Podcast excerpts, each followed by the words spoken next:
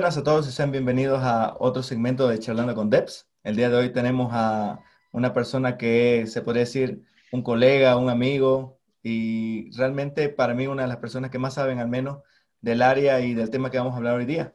Entonces, el día de hoy nos acompaña Brandon. Brandon, ¿cómo estás? Hola Mauri, ¿qué tal? ¿Cómo te va? Un gusto estar con vos por acá. Bien, bien, gracias por habernos acompañado. No sé si puedes contarle un poco a las personas que nos están viendo y escuchando un poco acerca de vos. Eh, claro, este, bueno, mi nombre es Brandon, eh, soy ingeniero informático, se podría decir, hacemos software todos los días de nuestra vida. Eh, lo conozco Mauricio desde la universidad, he tenido el, gusto y el placer de, programar y amanecernos con Mauricio en, la universidad. En trabajo no, no, no hemos topado directamente en trabajo. Eh, actualmente eh, trabajo haciendo consultorías de, software para una empresa alemana. Entonces, este, ahorita estamos metiéndola ahí a fuego. Y más o menos así. Estoy, estoy ahorita este, haciendo cosas con, con, Python y Ruby, los dos, en los dos lenguajes, para la misma empresa. Y, y eso, ¿no? Hace, hace más o menos dos años y medio que, que, estoy ya trabajando bien, bien así full time y ya van a ser ya casi, casi cuatro años de trabajo metiéndole en esta, en, esta vida, la hermosa vida del desarrollo de software. Sí, sí, qué bueno. Qué bueno, qué nivel de invitados nos gastamos, che, en estos programas. Pero bueno, vamos a empezar entonces. El tema justamente para, para el día de hoy, como bien ya todos saben, el invitado escoge.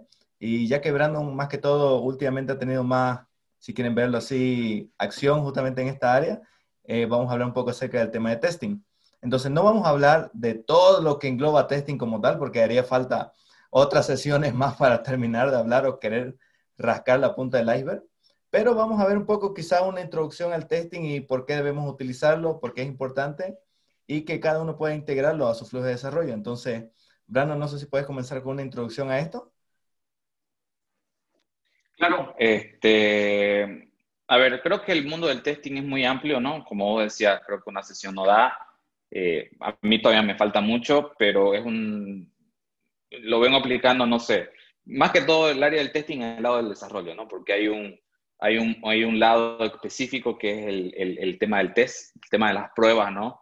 Que hace un, un QA, digamos, ¿no? Que un ingeniero de, de testing, pero más que todo eh, el tema del testing en el desarrollo eh, es algo que, creo que es muy importante. Nosotros yo lo aprendí, este, la experiencia con una de las personas que a mí me enseñó todo, digamos, ¿no? Lo que sé, lo que, bueno, lo que sabía mucho en Ruby, eh, posiblemente estén en las charlas también, yo lo sé. no digo nombre por si acaso, pero con pautas así, el tema más que todo del testing o las pruebas es que asegurarnos que el código funcione en distintos escenarios, sabiendo que, por ejemplo, si queremos probar una suma, una función de suma, yo sé que uno más uno va a ser dos, probando eso, ¿no? Sin hacer pruebas directamente desde el usuario mismo, sino sabiendo que uno más uno es dos o 10 más 10 es 20, y saber que 10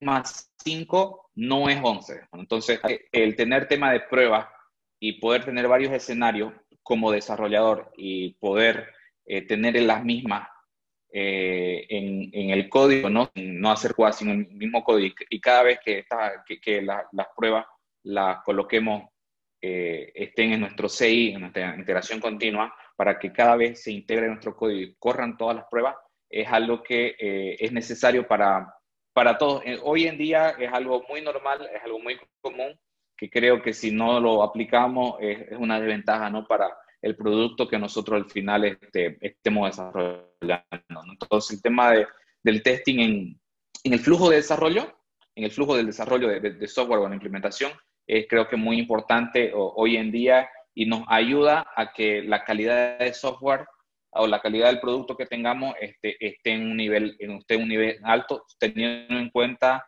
que hay que probar todo lo que se pueda y eh, más que todo todos los escenarios posibles de las funciones que tengamos para probar. Más o menos eso sería algo. Buenísimo. Bueno, mencionar un poco también, no sé si existe este, alguna eh, alguna ruta, algún camino trazado quizá que sea mejor para comenzar al menos en el tema de testing. Más que todo, como había mencionado, hablando en la parte de desarrollo, ¿no? Porque hay distintos tipos de testing. Entonces, en la parte de desarrollo, no sé si recomendás quizá algún camino, una ruta de aprendizaje quizá para ir comenzando en esto. Claro, eh, algo que yo recomiendo y que es un poco, que es algo chévere y que con, los chicos que estoy trabajando igual, eh, y que me, encanta, personalmente es algo que a mí me gusta, es hacer el tipo coding dojo, lo que te había comentado vos hace mucho tiempo, que lo podamos hacer. Eh, Coding Dojo es, muy chévere y exactamente lo que, lo que se basa es hacer pruebas.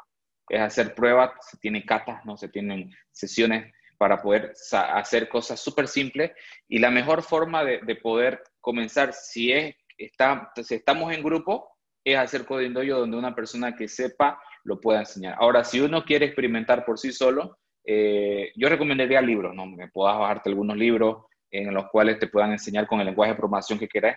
Y ahí yo veo dos formas, ¿no? El típico BDD, que es Behavior Driven Development, que es el desarrollo dirigido por comportamiento, que es cuando uno hace el código primero, el código de producción o el código, el que queramos, como la suma, queremos hacer la función suma, y el, el, otro es el TDD, que es Test Driver Development, que es el desarrollo dirigido por pruebas, que es ahí donde se hace primero las pruebas y de ahí se hace el código de producción.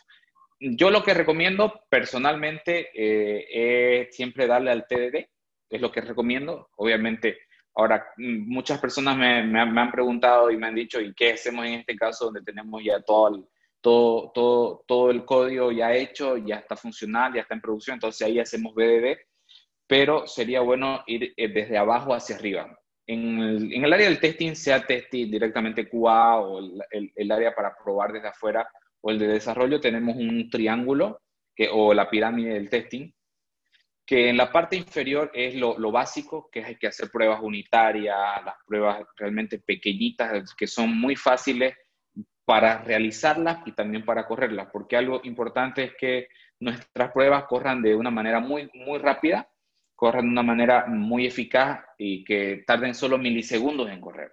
Después vamos con la, con, con ahí, porque se divide en tres partes la pirámide del testing, la parte inferior, la del medio y la de arriba. En este caso vamos a tocar la de abajo, que es la parte fundamental para el, para el developer, que puedo hacer las tres, realmente se pueden hacer, yo trabajo con, con las tres mismas actualmente, donde al final el developer puede hacer las tres.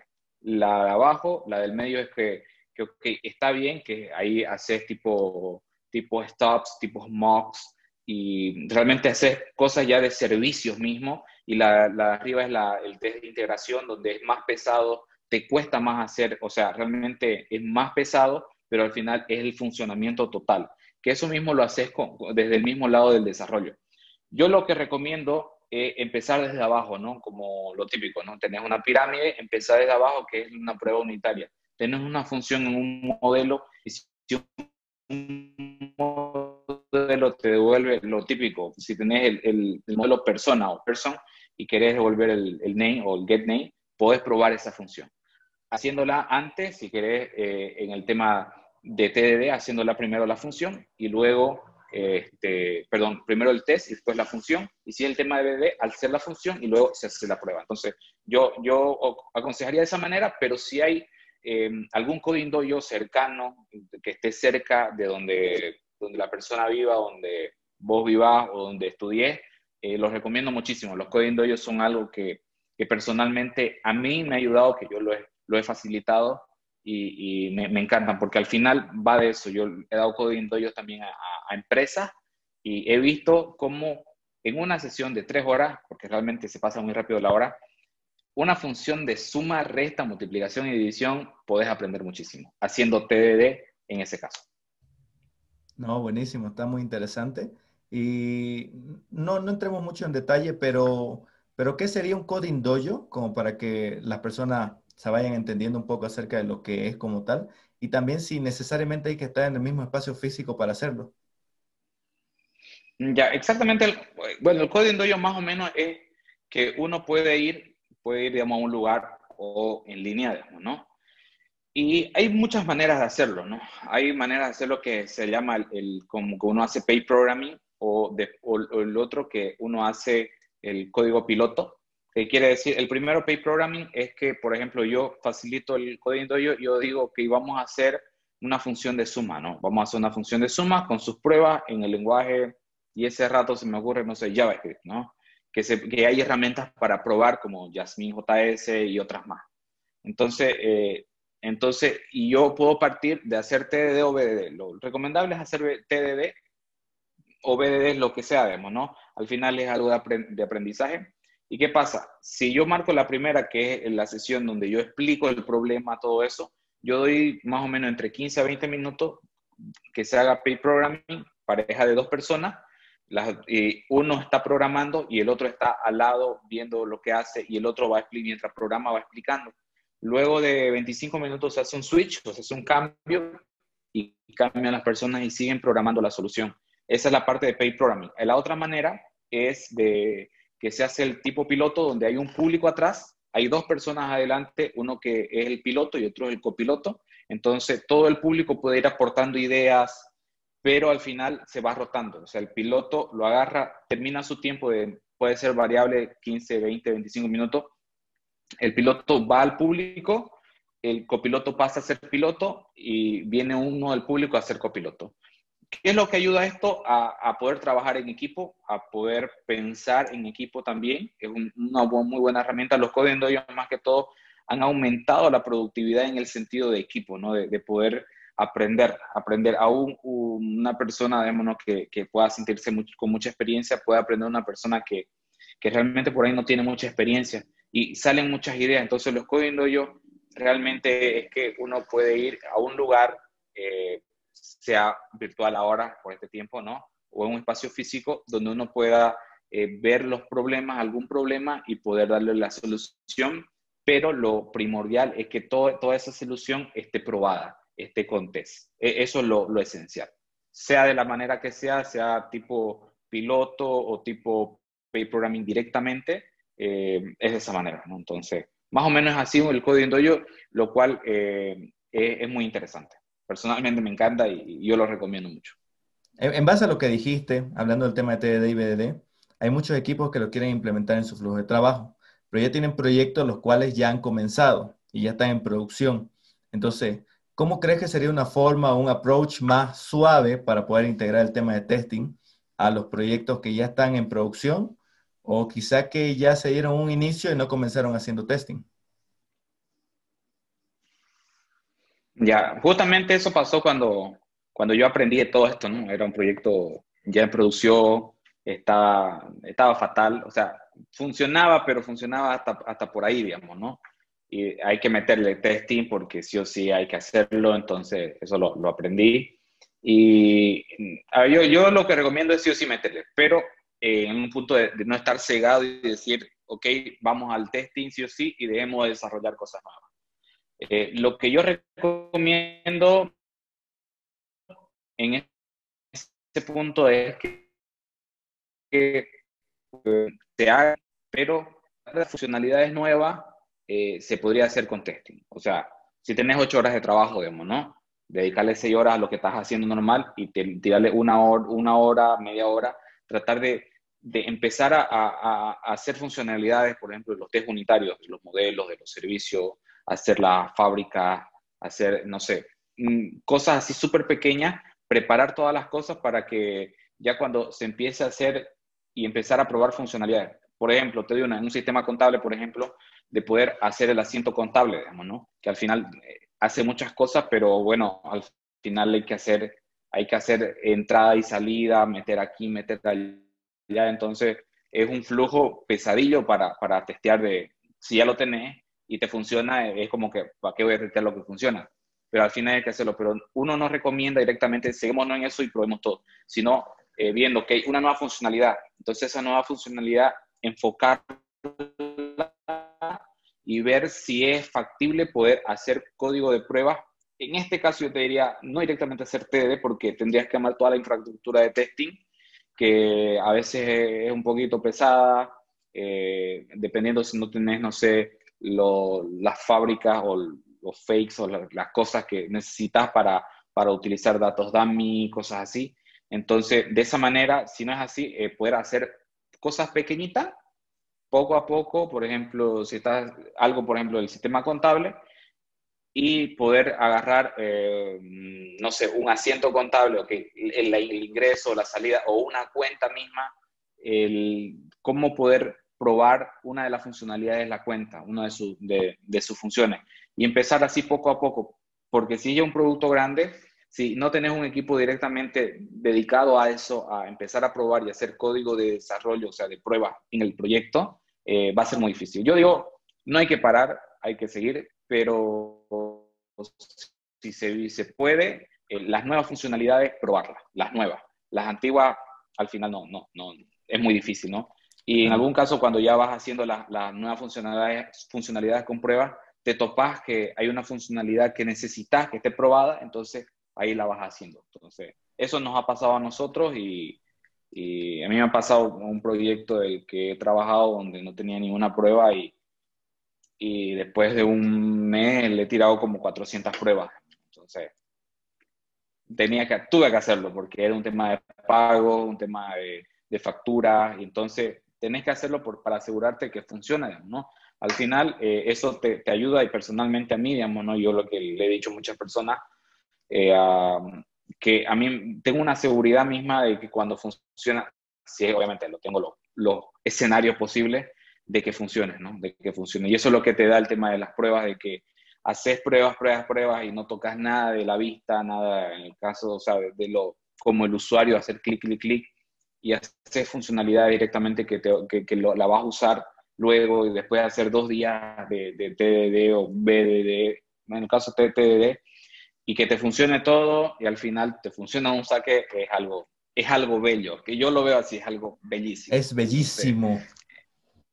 Exactamente, es bellísimo, así que más o menos. ok, ya, o sea, nos hemos dado cuenta ya a, lo largo de lo que has hablado que realmente las horas del testing, de crear los tests, correrlos y demás, o sea, al final del día sí se pagan, o sea, con el, bueno, no al final del día, sino que con el tiempo sí se pagan, ¿no? Porque al fin y al cabo nos ayuda a encontrar esos problemas que tenemos siempre en el código. Pero ahora queremos escuchar un poco acerca de vos, ya que has dicho que has tenido justamente esa experiencia y demás. No sé si tenés alguna experiencia o anécdota que te haya pasado por hacer o por no hacer testing, que, que quizá aporte un poco más de valor. Claro, no, uff, hay varias, hay varias, hay varias. Eh, a ver, por hacer testing es algo, algo chévere, por ejemplo, como te decía, de no tener ni unas pruebas este, para todo un flujo general de, del tema de un registro, pago, o sea, algo así súper grande y al otro, bueno, no al otro día, a la semana, un mes y algo más, tener ya más de 400 pruebas que implican entre pruebas unitarias y van más allá, digamos, ¿no? Entonces, este, realmente es algo súper, súper genial que a la primera te salga, digamos, ¿no? Después, obviamente, tenés detalles y en tu código de producción hacer un refactoring, el típico Red Green Refactor, eh, ya se va. Ahora, la anécdota de que, que, que, es el punto clave que también yo, yo aconsejo es que veamos todos los escenarios, ¿no? Me pasó que, bueno, y me han pasado ¿no? unas varias veces, ah, este, que ahí como que uno ya sigue aprendiendo, sigue aprendiendo, y vas pensando como, como destructor, digamos, ¿no? Sabiendo que vos mismo tenés que destruir tu código y destruir todas las cosas y decir, ok, yo quiero hacer esta funcionalidad y, este, y a ver, ¿qué puede pasar? ¿Qué puede pasar mal? Y me acuerdo que em, justamente en ese mismo registro, en ese mismo registro que lo tiré altísimo, pero una parte, que era una parte esencial, que fue muy, muy chistosa porque eh, hice tanto pruebas en el lado del, del, backend, pero también hice pruebas en el lado del front, o sea, con, con JavaScript, con todas esas cosas, validaciones. Y se me, se me escapó una, por, se me escapó una, eh, eh, eh, ese escenario, fue el único escenario que me escapó. Llegó la hora y, es lo típico, ¿no? La, típica ley de Murphy, si algo tiene que fallar, va a fallar. Entonces, falló. Cuando lo vimos, me acuerdo que, bueno, como estamos en zona horaria diferente, pasó de madrugada, este, bueno, en mi hora, en mi horario pasó tipo 2, 3, 4, perdón, 5 de la tarde, entonces obviamente yo me preocupé, o sea, si, si vos sentís que tu código está bien y te falla, te, te querés, te más tarde, digamos, ¿no? Eh, entonces yo armé reunión tipo 2, 3 de la madrugada, le dije más o menos qué era, obviamente el error lo encontré, fijé cuál era la falla, hice el típico TD también para arreglarlo, todo eso, y fue algo, digamos, ¿no? que, que fue, fue fatal, digamos, fue fatal. Y fue, fue ¿por qué? Porque obviamente lo hice todos los test que podía, lo hice, pero me olvidé un escenario, o sea, no contemplé un escenario. Y eso es algo muy importante en el área, en el área de, de, de, de las pruebas, de que si no contemplamos todos los escenarios, ¿de qué sirve que yo tenga mil y un test o millones de test? Si no contemplo los escenarios, no, no, no me sirven las pruebas. Porque uno puede alardear que tengo 400, 500, 1000, 2000 test eh, o pruebas, pero si las pruebas realmente no cubren, no hacen el coverage total en los escenarios también y en el mismo código, eh, personalmente yo creo que no, no es útil, no es útil, ¿no? Porque uno puede tener tres pruebas de integración que me, para una funcionalidad y listo, puedes englobar todo, digamos, ¿no? Que es el peor, mejor escenario, el intermedio y, y listo, ya está. Y puedes tener 400 pruebas unitarias y, y te sale mal, digamos. Entonces, mucho va por el tema del, del, escenario que tenga, cubrir todos los casos, el peor caso, el típico. Eh, si el peor caso existe, algún día alguien lo va, lo va a hacer. Y eso es real, eso es real. Y esas son las experiencias que, que me ha tocado, bueno, por ahí hay varias más, pero son algo que siempre me acuerdo, ¿no? Que una cosa no, no, no tomé en cuenta y fue esa, justamente esa la que no probé y esa ocurrió. Claro, sí. O sea, no es como que ahorita te vamos a preguntar de tu error, pero imagínate que ese tipo de error pasara en una funcionalidad donde hay un proceso transaccional de que se esté manejando, no sé, millones de dólares. Imagínate que falla ahí. O sea, es algo, algo muy crucial. Es algo muy crucial. Eh, vamos, vamos, a hablar un poco acerca de herramientas. Algunas herramientas que nos puedas recomendar, tanto si son más que todo genéricas para aplicar a cualquier lenguaje de programación, si tenés alguna más específica, igual nos gustaría saber, digamos, para las personas que quieren comenzar a, a meterse a esto del test. Pues dependiendo del lenguaje, ¿no? Eh, yo utilizo, bueno, yo programo en Python y hay el, este, el PyTest y también la misma herramienta de, de, de, en, en, Django también tiene su propio, sus propia librería de test, que son librerías, ¿no? Librerías que te ayudan el tema de los porque que te ayudan al tema de hacer los assert o las igualdades, ¿no? Porque al final el tema de pruebas es, es, verificar si tenés un resultado y este resultado es igual a este, tal cual. En el tema de Ruby, eh, bueno, que hice el tema con Rails, eh, este, RSpec, que se puede usar sin, sin Rails también, RSpec. En, en JavaScript es Jasmine, Jasmine JS, que te ayuda no solamente eh, para hacer cosas con, con JavaScript directamente, sino también lo puedes utilizar con herramientas como, si no me equivoco, con React, Vue, Angular. He escuchado y he visto, he leído en, en Laravel o en, en PHP también hay herramientas más o menos de esa manera. No me acuerdo si la herramienta cuando pude dar la mano un poco en, en temas de, de, pruebas, también di la mano. Esa sería lo, básico, pero después irnos un poquito más allá para hacer pruebas de integración, lo más, lo más heavy. En Ruby hay el típico capibara, este, pero también en Ruby hay Ruby, Java, eh, Python, no me acuerdo qué otro lenguaje más utiliza Selenium, que es brutal. Selenium es lo, es lo mejor de lo mejor, creo, en el tema de pruebas de integración. Es súper chévere. Eh, podés hacer y deshacer con, con Selenium y es algo muy, muy chévere hacerlo. Entonces, eso, eso pero sí escala a una prueba más, más arriba. Entonces, son herramientas que son sencillas, ¿no? Son sencillas. Eh, los mismos si uno utiliza frameworks o si lo, se lo hace a código puro, eh, hay, hay, hay, librerías, librerías que te ayudan. En el caso de, de los coding que, que, yo he facilitado, eh, yo no utilizo framework, yo utilizo la librería, si en el caso de Ruby,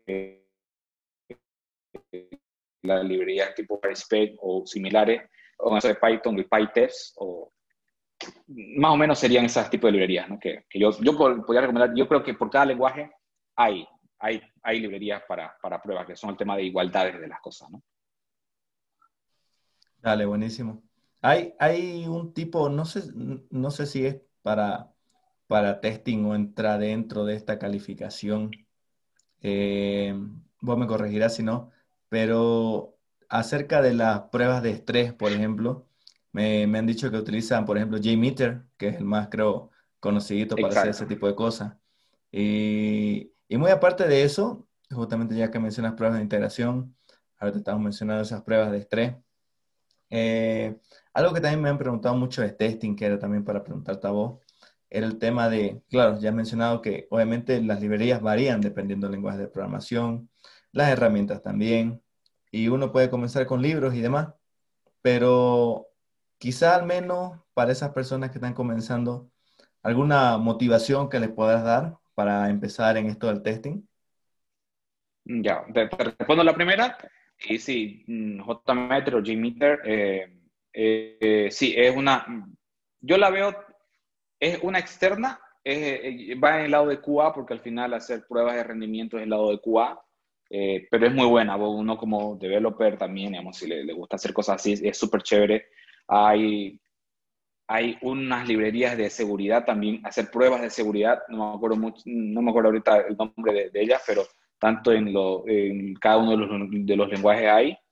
Este, hay mil y un herramientas, realmente eh, es muy amplio este mundo de, del testing no te digo que es mayor, no, sino creo que va, es muy fuerte en estos últimos años, ah, es muy fuerte justamente, eh, hay conferencias solo del testing, directamente del testing, gente que se, que se, que tiene títulos solamente de tema de testing, entonces es muy grande. Y el tema de, por ejemplo, ese tipo de herramientas, JMeter y hay otras más, se basan más que todo tipo QA y hacer estas cosas no externas. Ahora, el otro, motivación. Para las personas que no. Lo que yo le diría, lo primero es que al final, creo yo, ¿no? Mm, con las personas que he preguntado por, por tema de que me han preguntado para trabajo o cosas, digamos, ¿no? De que si tendría yo que, que escoger a alguien o a otra persona, yo veo un, un punto de vista muy, muy, muy claro y una capacidad de, resolución de problemas si una persona sabe hacer pruebas, sabe hacer pruebas o maneja el tema de pruebas. Esa es una. La otra es que si yo sé que, que vos sabes hacer pruebas, si yo sé que vos haces este DVD, algo de prueba, eh, veo que tu calidad de código ha mejorado y, es, y, es, muy buena.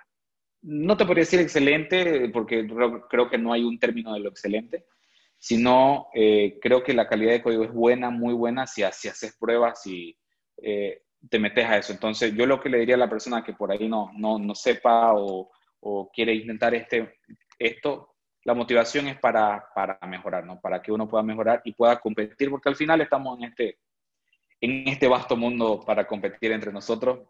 Tristemente, en algunos casos, eh, ayudarnos, porque al final eso igual es súper súper genial. Creo que si no compartimos, no ganamos o como dicen algunos, si no compartís no vas al cielo.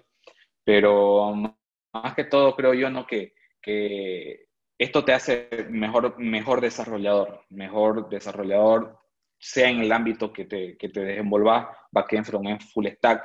Eh, en el tema de mobile también hay pruebas en Swift JTC, en Java, hay pruebas en todos lados. Entonces, eh, es algo que yo, yo recomiendo, ¿no? Que, que si uno quiere destacarse un poco más, ¿no?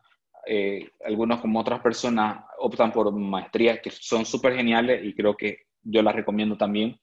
Pero previo a eso, y, si no puedes llegar a eso, que puedas salir de la universidad o estar en un trabajo y saber que vos haces pruebas y tu código es probable, bueno, más o menos en ese término, o testeable, eh, eh, es algo que, que realmente te, te, da un, un pequeño escalón más arriba, ¿no? Que te podría diferenciar entre otras personas.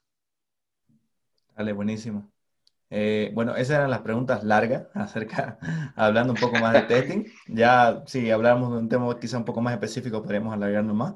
Voy a empezar un poco con una ronda de, de preguntas un poco más cortas, quizá solo para saber tu opinión de manera rápida o quizá te podrías extender, no hay problema por ello. Entonces, vamos a empezar con la pregunta que siempre le hacemos a todas las personas que los invitamos justamente a esta sección. Entonces, ¿Tabs o espacio? Eh, ¿Cómo eso? No entiendo. ¿Qué preferís? ¿Tabs o espacio en el código? Ah, en el código. Ah, este, tabs de lejos. Ya está bien, está bien. Estás, en el grupo de los buenos. No te voy a decir quiénes escogieron espacio, pero ahí están las otras entrevistas para que las puedas escuchar. segundo. Python, no te olvides. Claro, claro, obvio. Entonces, segundo, ¿crees que realmente los linters, eh, en el caso de JavaScript o cualquier otro, digamos, en otro lenguaje de programación, aportan algo quizá a mejorar la, la calidad del código como tal? ¿O a veces solo están para molestar mucho? Yo creo que sí, que te ayudan, te ayudan. Son molestos, sí. Te digo, son molestísimos. A mí no me agradan, pero, pero sí, te ayudan, te ayudan. ¿Para Ya, buenísimo. Para eso, te ayuda nada más. Buenísimo, nada más. No, no, no, no hundemos más, no generemos más pleitos. Sí, sí. Siguiente, las tengo aquí anotadas en mi cuadernito. ¿Crees realmente que de aquí a, qué sé yo, digamos, unos dos o tres años, ¿Cómo lo, vos crees que el testing como tal vaya a evolucionar de manera que lo que ya se está haciendo cambie o crees que vaya a seguir? Yo creo que sí va a evolucionar, ¿no? Como, como ahora igual el desarrollo evoluciona, este, sí, sí, se está, evolucionando, este, ahí, yo creo que sí. Con eso te respondo rápido. Yo creo que sí va a evolucionar, no, eh, cosas nuevas. Hace mucho no habíamos, no sabíamos, era HTML y backend no, o no había no en lenguaje así fuerte, pero tenemos framework en el front y bueno, en el testing también, también evoluciona. Dale, buenísimo. Otra, Clean Code a 2020, ¿recomendado todavía? Sí. No todo, todo, pero sí. Ok. Aquí está. Exactamente. ya, está bueno. Y ya para... Eh, tiene que tirarle una leada. Por lo menos tiene que ser uno de los libros que esté en la biblioteca de todo developer, ¿no? Al menos ojearlo. Claro, no, sí, sí. Ah, sí, aunque sea, tirarle una ojeadilla y, van a ver que, hay cosas que no hay que hacer. Ya. Comentarios que hay que eliminar y no dejar por ahí. ¿no? Ok. Ya entonces, para, finalizar, como te digo, como el tema es un poco genérico, por así decir, no, no, no queremos quizá ahondar mucho porque después se puede hacer muy largo.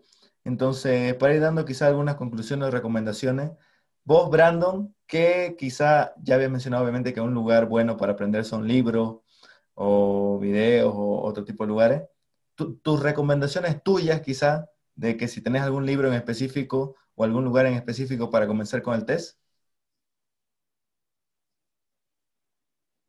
Pues, a ver, el libro en específico, si no me equivoco, era Respect with, with Ruby on Rails. Fue el con el que yo, yo aprendí a hacer TDD, porque era, era súper chévere. Realmente te enseñaban de lo más básico posible, lo más básico, básico, básico.